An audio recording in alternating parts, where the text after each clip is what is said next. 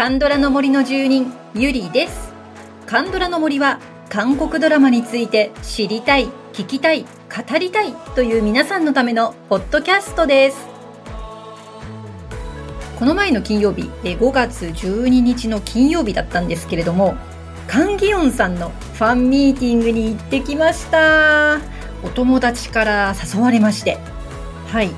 あのカンギヨンさんの作品ですね。私その時ウヨンウ弁護士は天才肌しか見ていなかったのでさすがにちょっと申し訳ないかなと思って慌てて18の瞬間を見始めて、えちょうどやっと真ん中過ぎたあたりで、えファンミーティングとなりました。いやー見ておいてよかったですね。もうカンギヨンさんも本当に素敵な方ででそしてあのファンミの中でハンギョル先生をね、えー、演じてくれたんですよね。カン・ギヨンさんのミーティング皆さんもう次会ったらぜひ行ってください。ギヨンさんの温かくて明るくて誠実でっていうこのキャラクターがねすごくよくわかりますね。ほんと誠実でいらっしゃるんですよ。もうねあのファンミ自体も観客とねギヨンさんが一緒に楽しむタイプでうーんなんか私みたいに2作品しか見てないとかあのウヨンウしか見ていらっしゃらない方も結構ねあのいらっしゃるんですけど十分楽しめました。いやこうこうやってね日本に来て私たちに会おうと思ってくださる韓国の俳優さんたち本当にありがたいですし参加できてもできなくてもいやもっともっと応援して力になってあげたいですね。私たちもきっとその俳優さんたちのお気持ちと作品とでまた元気をもらいながら生きていくことができるなって思っています。こういったねいい循環が続いていくといいですね。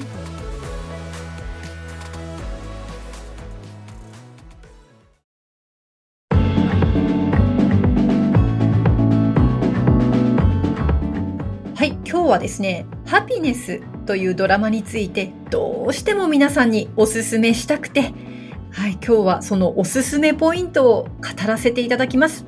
まですのでね、あの、ネタバレはなしということで、まだ見てる人少ないドラマだと思うんですよ。あの、ですけど、ネタバレないので、はい、安心して聞いていただければと思います。このぜひ見てほしいシリーズというのは、まあ、大抵私が2週以上しているドラマなんですよね。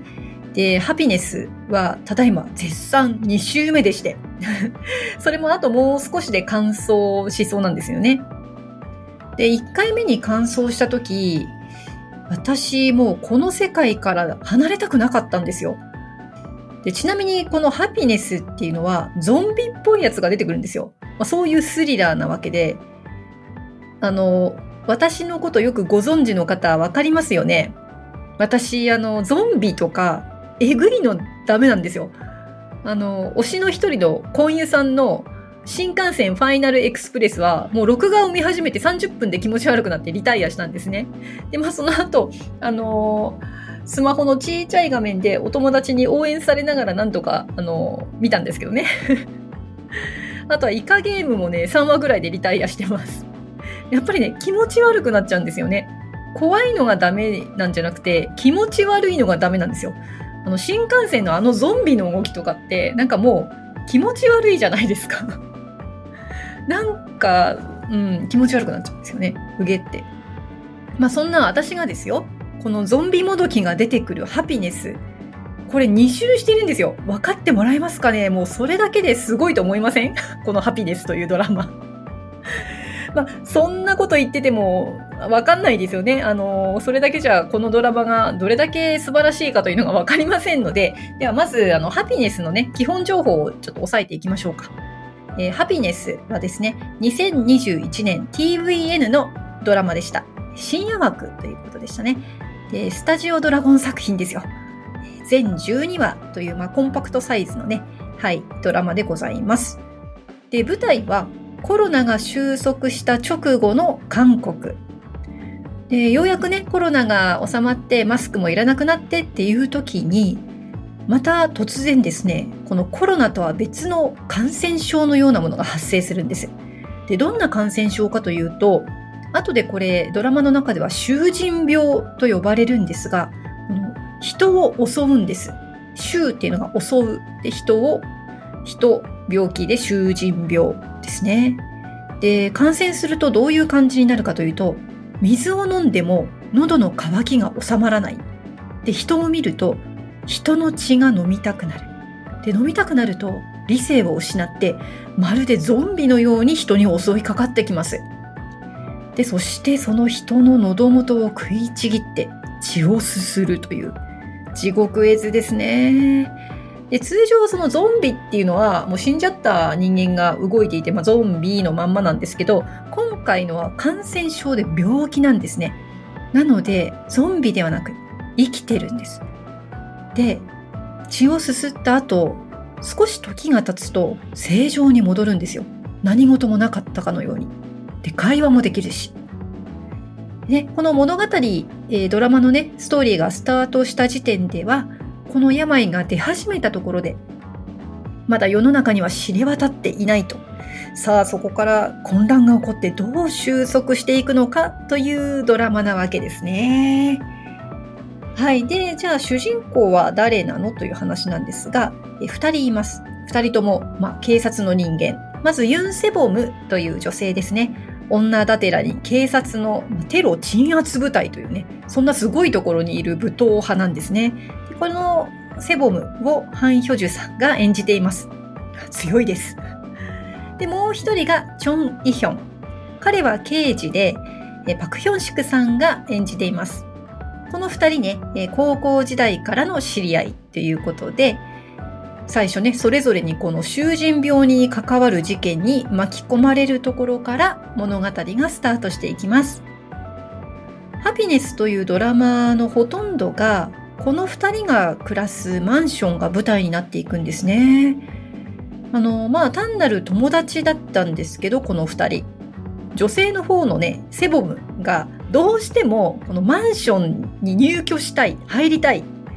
で、なんで警察に就職したのかというと、あの、公務員でアパートが支給されるからなんですね。で、彼女の夢はマンション住まいなんです。で、ここがちょっとこの番組の設定で面白いんですけど、あの、マンションって、その配給対象になるんですね。で、仕事で、その、評価が高かったりとか、あの、あとは、まあ、新婚さんとかね、まあ、そういった条件が整うとポイントが高くなって、えー、マンションの配給対象になると。なんか保育園のポイントみたいですよね。フルタイムで働いているとか、あの、ポイントが高くなるやつですね。で、まあ、その囚人病のなんやかんやの事件に巻き込まれた後ですね、えー、その時に知り合った軍人のハンテソク中佐という人にお願いをするんですよ。今回の評価高くつけてって。で、あの、それでマンションに入りたいんですと。で、ハンテソクが言うわけですね。恋人はいるのかと。新婚だったらポイントがその配給対象まで届くよってで、思い出すんですね。あ、私、独身の友達がいたじゃない。で、その、パクヒョンシクさん演じるチョン・イヒョンに、ねえ、マンション欲しいんだけど結婚しない？って 持ちかけたわけです。はい。ということで、まあ、偽装結婚というか、まあ、なんというか、うん、結婚はするんだけど、まあ、それでマンションに入居することになります。ちなみにこのハンテソク中佐は、チョウジンさんが演じているんですよね。最近ではあの、ナルコの神の名演技でね、ペクさん芸術大賞の助演賞を受賞されました。ここでは冷徹な軍人さんの役ですよ。なかなかの活躍で、やっぱりジョージさん好きだなと思いました。はい。で、他にもですね、見るべき俳優さんはたくさんいてですね、まずはセボムの同僚で、イギュヒョンさんがカメオで出てきます。で、カメオとはいえ、序盤の14人物で、この、このイギュヒョンさんがですね、結構、かなりかっこいいです。ぜひ、イギュヒョンさんいいなって思う人見てください。そして、イヒョンの先輩刑事で、マンションで一緒に奮闘することになる、キム・ジョングクという先輩刑事ですね。えー、この方に、イジュニョクさん、えー、イジュニョクさん、あ、女子の方ですね。そしてですね、残念ながら昨年、えー、お亡くなりになってしまったナチョルさん、えー、36歳で亡くなられたと聞いています。あの非常に残念なんですが、えー、セボブたちが住んでいるマンションのあの住人の女性の方のお兄さん役ということで、彼も結構重要人物として出てきます。あのぜひね、あのドラマの中では本当に生き生きと演技されてますので、ぜひナチョルさんの演技見ていただきたいなって思っています。あとは注目どころとしては、そのセボムたちが住んでいるマンションの101棟ですね。えー、この代表が、棟ごとに代表がいるんですね。その棟代表がベヘソンさん。これあの、ホテルデルーナの客室長さん、客室ちゃんさんって言えばわかりますかね。いやー、なかなか今回はね、危機迫る演技ですよ。この人の役どころは面白かったです。で、そしてそのマンション内のジムに勤務しているトレーナーに、えー、ウヨンウ弁護士は天才肌で出てきた悪徳弁護士、はい、チュ・ジョンヒョクさんが出てます。なかなかの俳優陣さんですよね。もっともっとちょっとご紹介したいんですけれども、あの、かなり長くなってしまうので、ここぐらいにしておきます。他にもね、あの、番組見ていると、他にもね、ドラマ見続けてますと、ああ、この人知ってるって、ああ、よく見る素敵な俳優さんよねっていう方がいっぱい出てきますので、お楽しみに。はい。ということで、えー、基本的な、えー、ご説明、背景のご説明、俳優さんのご説明でした。で、今回のですね、ハピネス、えー、見どころポイントは3つです。えー、まず1つ目、えー、このね、ハピネスというタイトルのテーマで。その状況下で幸せって何っていうところですね。そして二つ目は、このドラマの音楽と映像です。いやー、素晴らしいんですよ、これが。で、三つ目。三つ目はもう、ハン・ヒョジュさんとパク・ヒョンシクさんのケミストリーが素晴らしいです。この二人のキャラクターの展開がもう、とにかく見どころですね。はい、それでは順番にちょっとね、お話ししていきましょう。まずは一つ目のポイントからです。このハピネスというテーマですね。最初皆さんこのハピネスというタイトルだけ見たら、おそらくこのヒーリング系とかハートウォーミング系とか、まあ、そういったドラマを想像するのではないかなと思います。私も最初そうだったんです。でも、ゾンビ出てくるし、まあ、感染系のスリラーなわけですよ。うわーみたいなね。想像つきますよね。あの、セボムとイヒョンの住んでいるそのマンションに感染者が出て、キャーッと、あの、パニックが起こって、でも閉じ込められちゃう的な、そういうドラマなんですよ。なのに、ハピネスというタイトル。これ、あの、公式サイトにこう書かれているそうなんです。変わらないのは、どのような状況でも幸せを追求したい人の心だけだ。これなんですよね。見終わった私にはこれが刺さりますね。え、まずはその、どのような状況でもというのがね、この囚人病が蔓延する世の中であり、あの、まあ、このマンションはね、割と初期の段階で感染者が出るので、このマンションだけ閉鎖されちゃうんですよ。封鎖というか、隔離？そんな異常状態の中でも、人々は幸せを追い求めるものなんですね。で、この幸せって何なんでしょうね？ってで皆さんの幸せって何ですか？私はまあ、なんでしょうね？こうやってポッドキャストをやるのも幸せですし、多分ね、私、承認欲求強いんですよ。なので、あの、仕事でも、家でも、こういうポッドキャストやってても、人から、あの、面白かったよとか、よくやってくれたねとか、なんか言われるのがすごく嬉しいんですよね。承認欲求強めな、ちょっと残念なタイプなんですけど。で、あの、このマンションの住人でもそういう人いるんですよ。いやあれが私かもって思いましたね。あの、住人それぞれね、幸せっていうものが、まあ、何なのか、あの、それぞれ持ってる幸せがやっぱり違うわけですよ。で、それぞれその隔離生活の不安の中でまたその幸せそれぞれ持ってるその幸せっていうものが変化していくんですねで大事なものに気づく人もいれば悪い方向へ傾いていく人もいるわけでそれがね、最終的にどういう結末を迎えるのか、本当に面白いので、ぜひ見届けていただきたいですね。はい、これが一つ目のポイントでした。さあ、二つ目のポイントに行きましょう。二つ目は音楽と映像です。まずね、音楽。すごいスタイリッシュで、おしゃれでかっこよかったんですよ。いや、これどういう作曲なんだろうと思って、ちょっと調べてみたら、メインで作曲されているのは、ミュージシャンかつプロデューサーもやっていらっしゃるジョー・レインさんという方でした。ジョー・レインさん。本当にね、あの、シンプルかつかっこいいんですよね。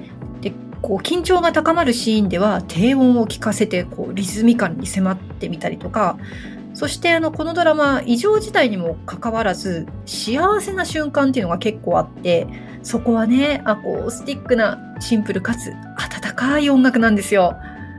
で Spotify にもねこのアルバムあるんですがずっと繰り返してもう聴けちゃうもうそんなすごいクオリティなわけです。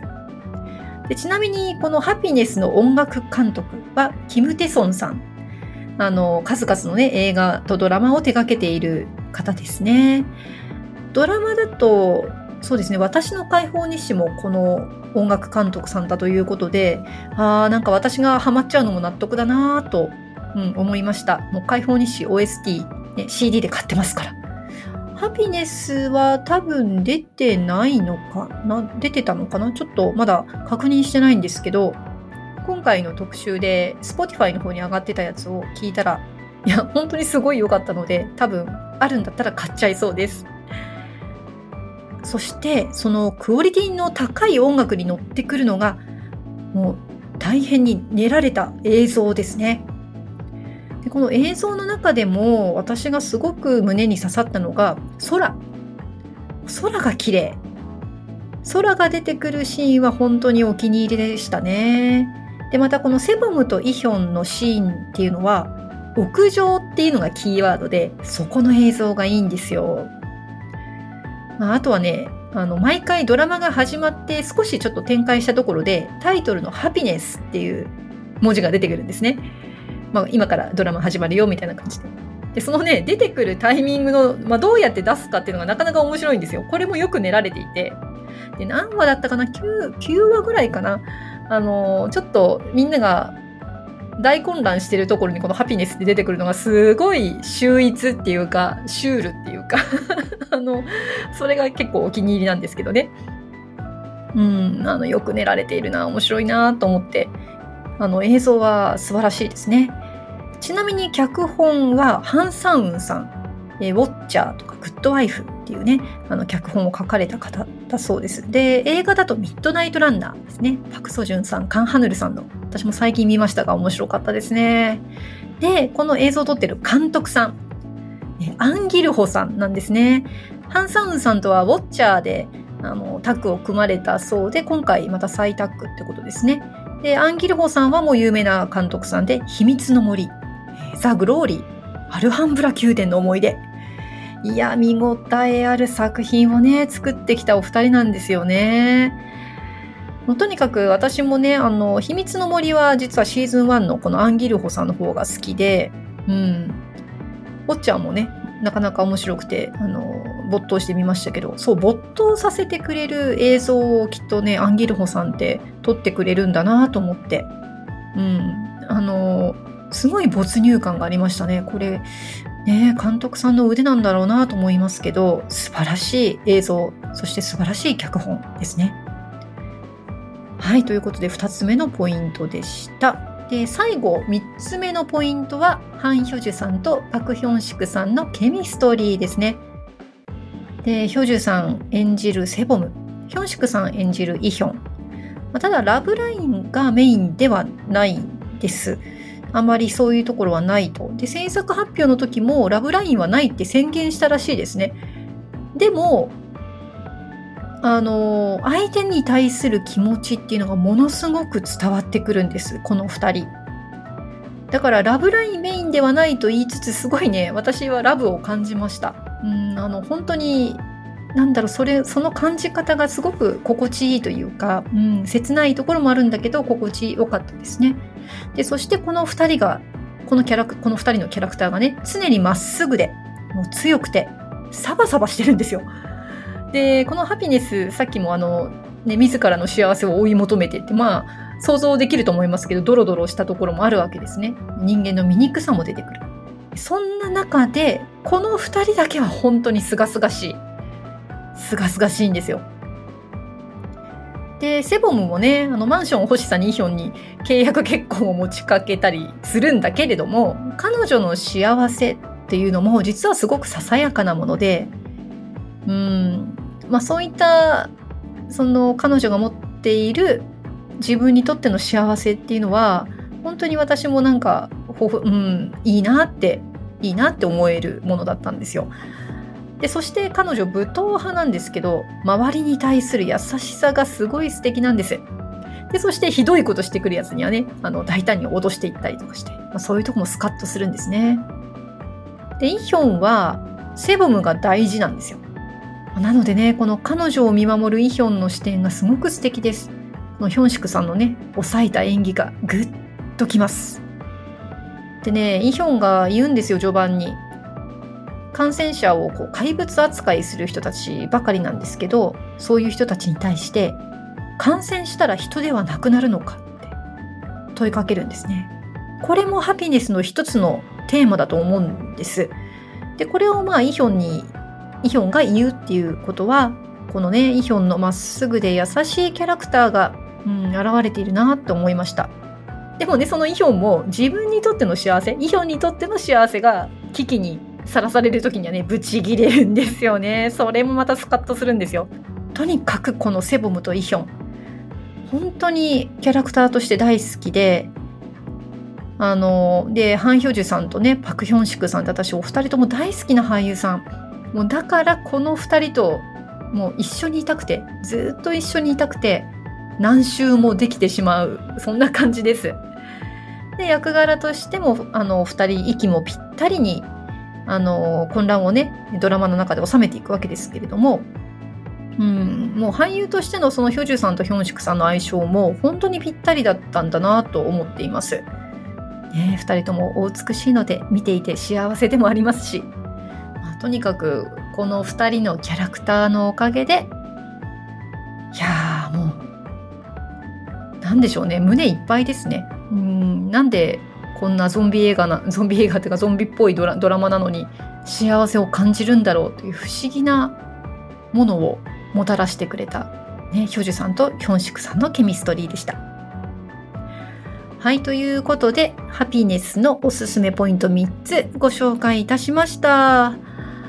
で今日この時点で実は、まあ、一般的な放送配信っていうのがもうないんですね。この前まで KNTV で、はいえー、放送をされていたんですけれども、ちょっと今やってないということで、あの、今すぐ見たいという人には申し訳なかったなとは思うんですけれども、そのうちきっと皆さんも見られる環境になると思います。でね、またそれを待ってるとね、私の熱量も下がっちゃうので、あえて今配信をさせていただきました。ぜひね、あのハピネスっていうのを見かけましたらあの見ていただきたいなと思います。はい、えー、ここで Spotify の Music Talk でお聴きいただいている方には1曲ハピネスの OST をお届けいたします。ドラマの後半でね、セボムとイヒョンの切ない名シーンに流れてくる OST です。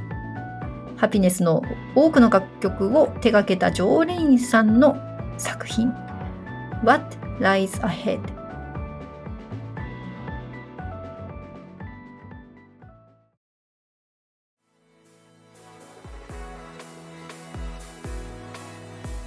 はい、What lies ahead? でした。ジョー・レインさんのセンスは本当に素晴らしいですよね。この洋楽系な感じが、うん、とても心地よいです。歌詞はね、本当にあのドラマの中身を、うん、表現していて、まあ、何があるかわからないけど大丈夫。奇跡を信じて前に進もうってね。